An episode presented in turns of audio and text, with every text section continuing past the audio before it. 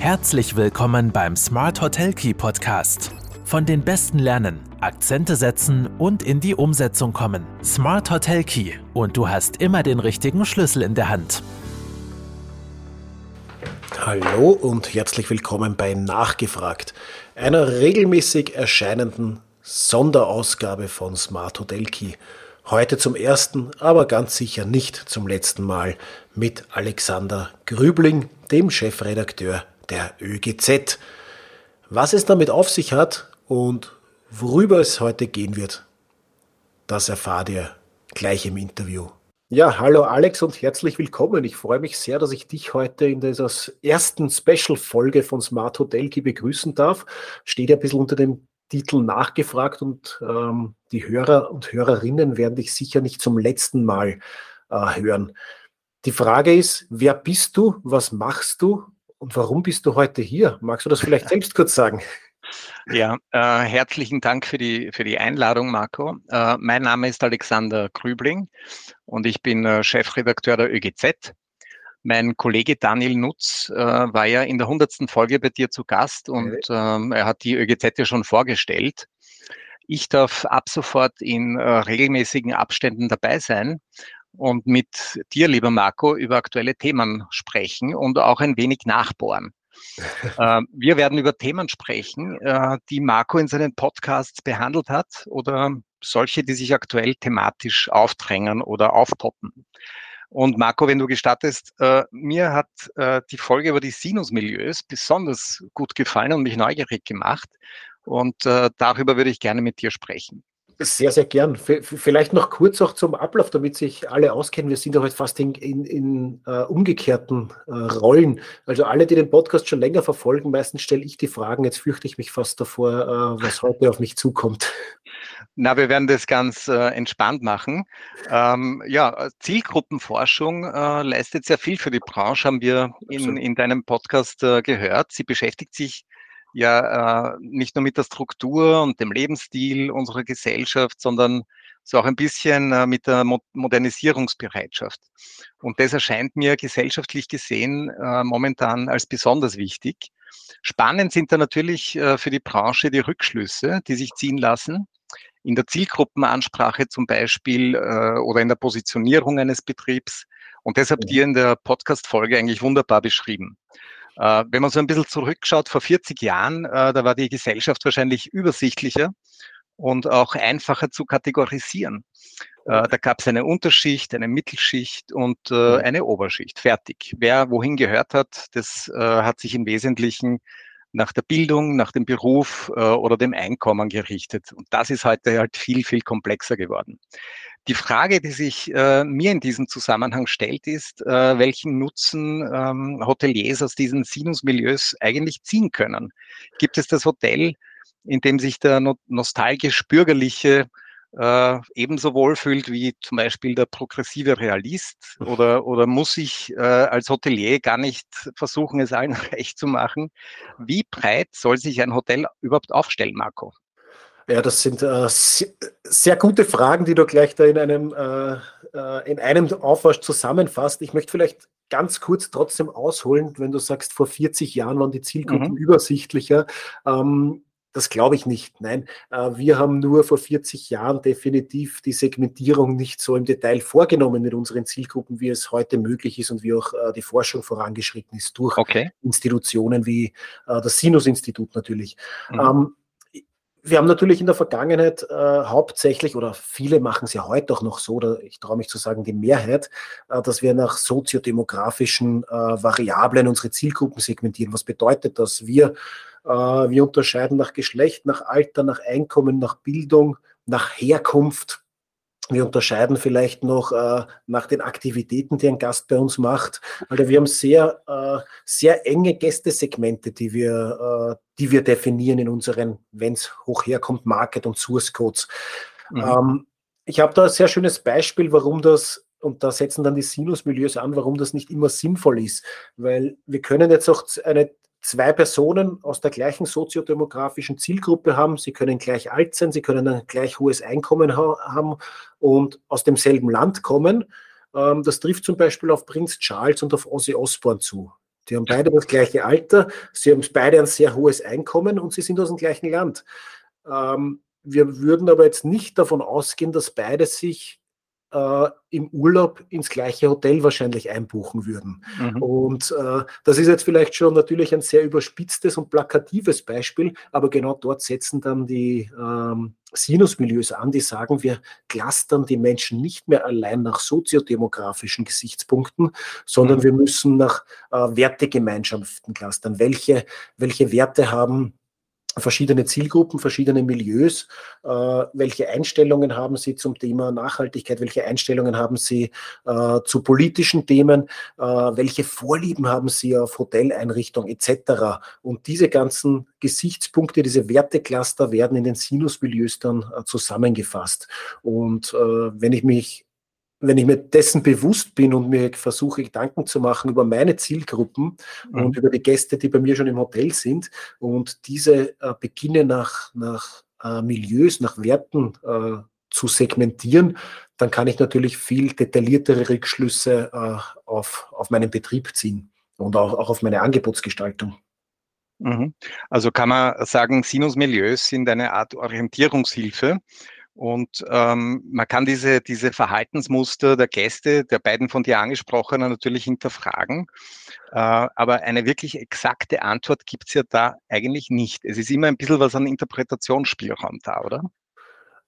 Jein, also es gibt schon eine sehr, sehr exakte äh, Zuteilung äh, mit natürlich Schnittmengen. Also es wird kein äh, oder wenige Menschen wahrscheinlich ganz konkret alle Werte aus einem mhm. Milieu mhm. teilen und keinen Wert eines anderen Milieus äh, mit aufnehmen.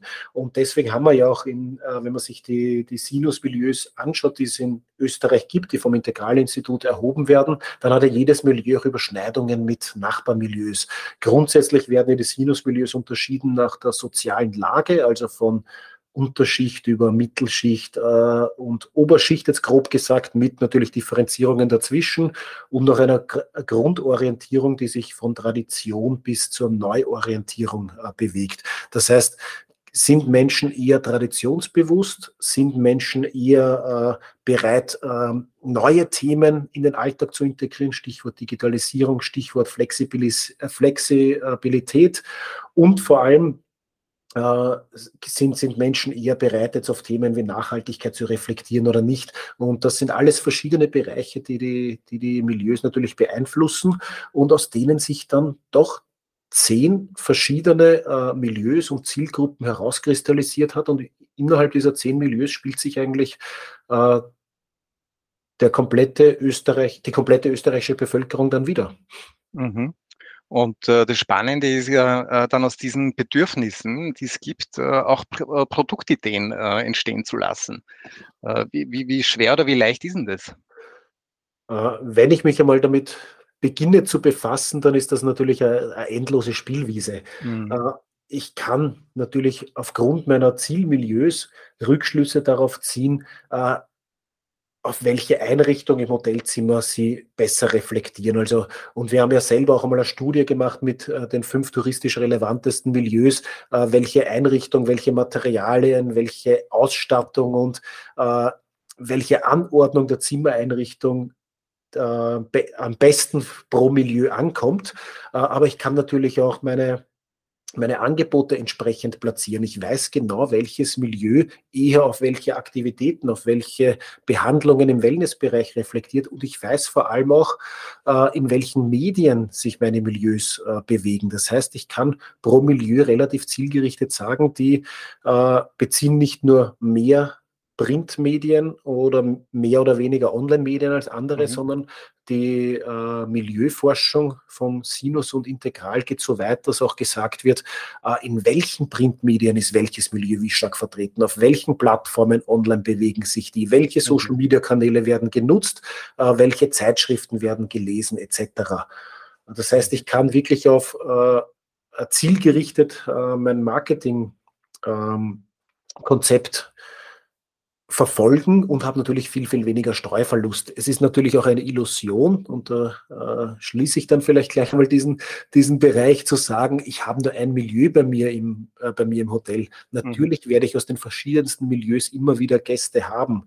Ähm, wichtig ist nur, dass ich mich mit meinen Angeboten, mit meiner Zielgruppenansprache, mit äh, im Idealfall Ausstattung und, und, äh, und Medienmix auf ein oder auf zwei angrenzende Milieus konzentriere, äh, um eben den Steuerverlust zu minimieren und äh, das Maximum herauszuholen aus meinen äh, Investitionen. Mhm.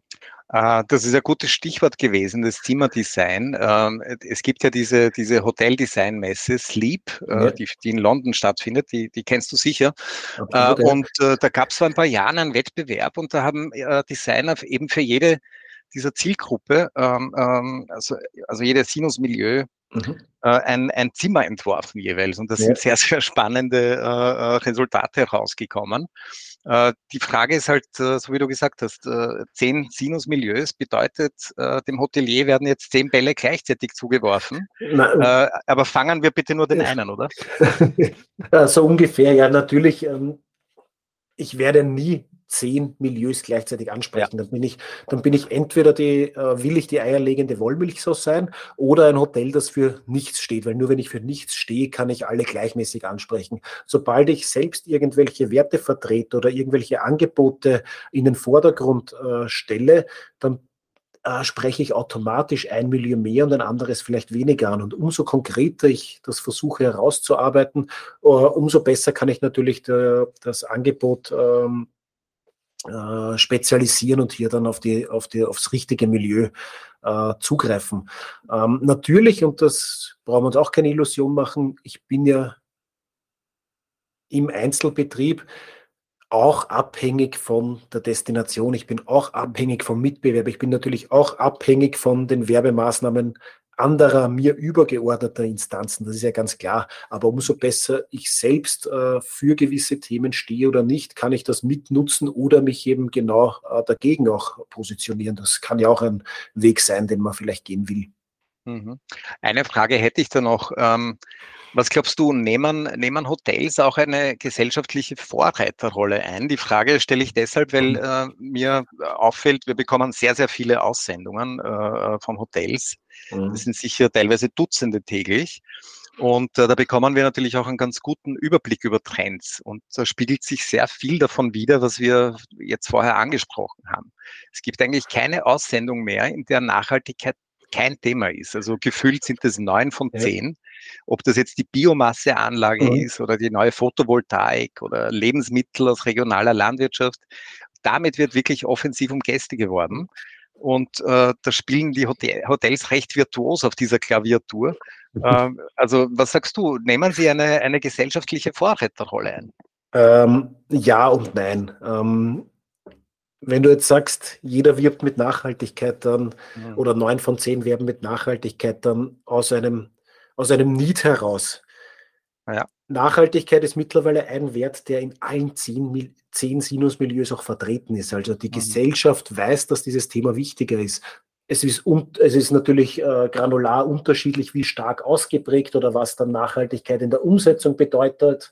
Ähm, aber das Thema Nachhaltigkeit an sich ist in der breite, breiten Gesellschaft angekommen. Mhm. Ähm, dass natürlich das ein Thema ist, was jetzt jeder Betrieb aufnimmt, ist klar, aber weil er es aufnehmen muss, weil es einfach nicht mehr, nicht mehr ohne geht. Jetzt kann man sagen, ja, ist gut so und äh, dann bewegt sich auch was in der Branche. Ja, aber ob ich damit dann automatisch Vorreiter bin, ist die Frage. Da müsste ich, mhm. wenn ich vor ein paar Jahren gesagt habe, äh, kümmere mich um das Thema wirklich intensiv, wirklich ehrlich, äh, weg von Greenwashing, äh, mhm. sondern mit konkreten Umsetzungen. Dann sage ich, ja, dann war ich ein Vorreiter. Heute ist es ein Musskriterium und sicher kein, äh, kein Vorreiten mehr. Mhm. Na, Vorreiten im Sinne gesamtgesellschaftlich. Also äh, innerhalb der Hotellerie nicht, weil das ist ja, ja. mittlerweile schon Standard. Aber äh, jetzt in der Gesellschaft nimmt es, denke ich, schon eine Vorreiterrolle ein. Ja, da, das sicher auch. Äh, erstens, weil natürlich die, die Nachfrage nach äh, nachhaltigen Produkten am Ende des Tages und nach nachhaltigen Reisen steigt. Ähm, und Urlaub einfach was extrem Emotionales ist. Und deswegen glaube ich, äh, ja, die Betriebe nehmen sich ja in der Gesellschaft der Vorreiterrolle auch ein, aber auch aus einem, aus einem Muss heraus, glaube ich, teilweise. Mhm, alles klar. Äh, ja, ich hätte eigentlich noch eine, eine abschließende Frage. Äh, zu welchem äh, Sinusmilieu zählst du dich eigentlich? ja, diese Frage habe ich mir tatsächlich auch schon äh, öfter gestellt. Ich, ja, ein bisschen würde ich mich selber sehen in der Schnittmenge zwischen Performer und Postmateriellen wahrscheinlich. Also mir ist schon Nachhaltigkeit ganz wichtig, aber ich äh, lege auch viel Wert auf, auf ja, äh, Selbstoptimierung, Messen, Tracken, also alles, was den Performer da äh, auszeichnet. Da, da finde ich mich in vielen Sachen auch mit äh, Smartwatch und so doch, doch, doch tatsächlich wieder. Und ja, ähm, würde ich, würde ich wahrscheinlich vielleicht einmal gerne erheben lassen. Jetzt von dem, was ich kenne von den Milieus, sehe ich mich da in dieser Schnittmenge. Ja, äh, das ist sehr spannend. Äh, ich, ähm, also ich hoffe, es hören nicht, nicht viele Gäste zu jetzt, äh, weil, weil mich nervt ja eine Sache irrsinnig. Äh, viele Gäste wollen so das Echte und das Authentische mhm. und Entschleunigung und was weiß ich was. Äh, aber wehe, die Klimaanlage funktioniert nicht oder, oder das WLAN ist langsam, dann werden sie recht leicht auch ganz bockig. Und ähm, Umweltschutz ist äh, vielen so wichtig, aber pro Jahr gehen schon so zwei bis drei Fernreisen. Also ja, aber da, da, sprichst du, und das muss ich vielleicht jetzt abschließend fast noch sagen, ein wirklich äh, wichtiges und spannendes Thema an. Und das ist ja auch der Grund, warum sich jetzt bei dieser äh, Milieuüberarbeitung, die jetzt nach zehn Jahren stattgefunden hat, auch ein neues Milieu herauskristallisiert hat. Mhm. Weil bei den Postmateriellen war so dieses Thema Nachhaltigkeit ganz stark verankert. Aber immer von der Thematisierung her, es hat dann nie das, das ist nie so weit gegangen, dass man deswegen vielleicht auf äh, Reisen verzichtet äh, oder auf Annehmlichkeiten verzichten will. Und da sind jetzt diese progressiven Realisten, die sich da herausgespalten haben, die, das sind die, die dann tatsächlich auf die Straße gehen, die Veränderung wollen und die hier äh, vorne mitgehen. Und die Postmateriellen, denen ist zwar Nachhaltigkeit wichtig, aber bitte ohne auf Annehmlichkeiten zu verzichten. Genau, ähm, so ist es. Es ist so diese spannende Ambivalenz, die sich da, die sich da natürlich herauskristallisiert auch, ja. Ja. ja, Marco, herzlichen Dank. Das war sehr, sehr spannend. Danke, Alexander. Ich freue mich aufs nächste Mal.